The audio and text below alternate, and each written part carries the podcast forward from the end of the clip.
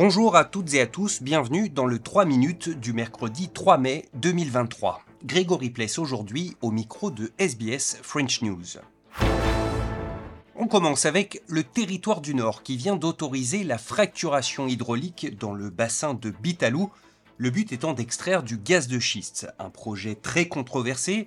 Hier, 100 scientifiques australiens ont publié une lettre ouverte dans la presse implorant les autorités de renoncer à ce projet et de garder à l'esprit l'impact énorme qu'il aura sur le climat. Un appel qui n'a donc pas été entendu par le gouvernement, mais la ministre en chef du territoire, Natasha Files, a assuré que toutes les mesures de précaution et de contrôle seraient mises en œuvre. We have strengthened government agencies. We've strengthened legislation to rigorously assess environmental management plans. We have put in place the plans to develop a strong compliance program and we have also got the measures to provide education and guidance to industry. À Bruxelles, la Commission européenne va proposer aujourd'hui un mécanisme financier destiné à porter la capacité de production de munitions à 1 million d'obus par an, à la fois pour reconstituer les stocks européens, mais aussi pour continuer à aider l'Ukraine. Sur ce terrain, des drones russes lancés sur Kiev ont été interceptés ce matin, tandis qu'à Bakhmut, à l'est du pays, l'armée ukrainienne renforce ses lignes défensives pour tenir la ville face aux offensives russes. Les envoyés spéciaux de RFI, Anastasia Bekio et Boris Vichit, ont rencontré un volontaire franco-ukrainien qui opère sur ce front. On a nos positions euh, dans une forêt et on voit de temps en temps des animaux sauvages qui traversent le champ. C'est vraiment triste pour eux aussi. Hein. Toute cette cacophonie des tirs, des explosions, c'est l'endroit le plus violent euh, du moment. Encore quelques heures de répit dans un café pour Valérie Chirokov avant de repartir sur sa position située entre les artilleries russes et ukrainiennes.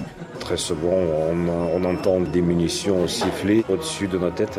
Les échanges euh, des artilleries se sont intensifiés, mais notre dernière sortie, par exemple, il était plutôt calme.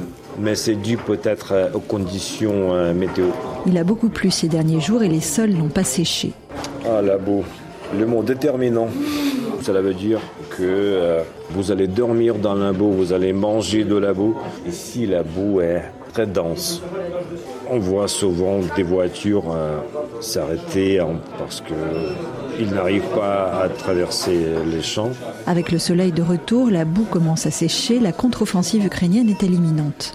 Il faut poser la question au général Zalouzny. Euh, je crois que la contre-offensive peut venir à n'importe quel moment. C'est tenu en secret, oui, bien évidemment, mais tout le monde attend. Anastasia Bekio, Boris Vichy, Kramatorsk, RFI. Aujourd'hui, c'est la journée internationale de la liberté de la presse.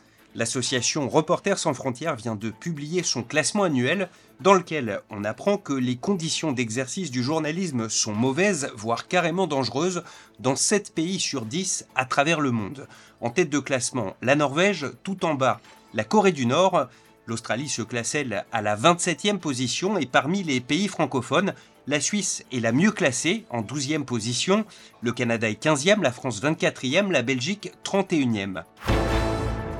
Voilà pour l'essentiel de l'actualité en 3 minutes, on se retrouve demain, jeudi, pour un nouveau bulletin.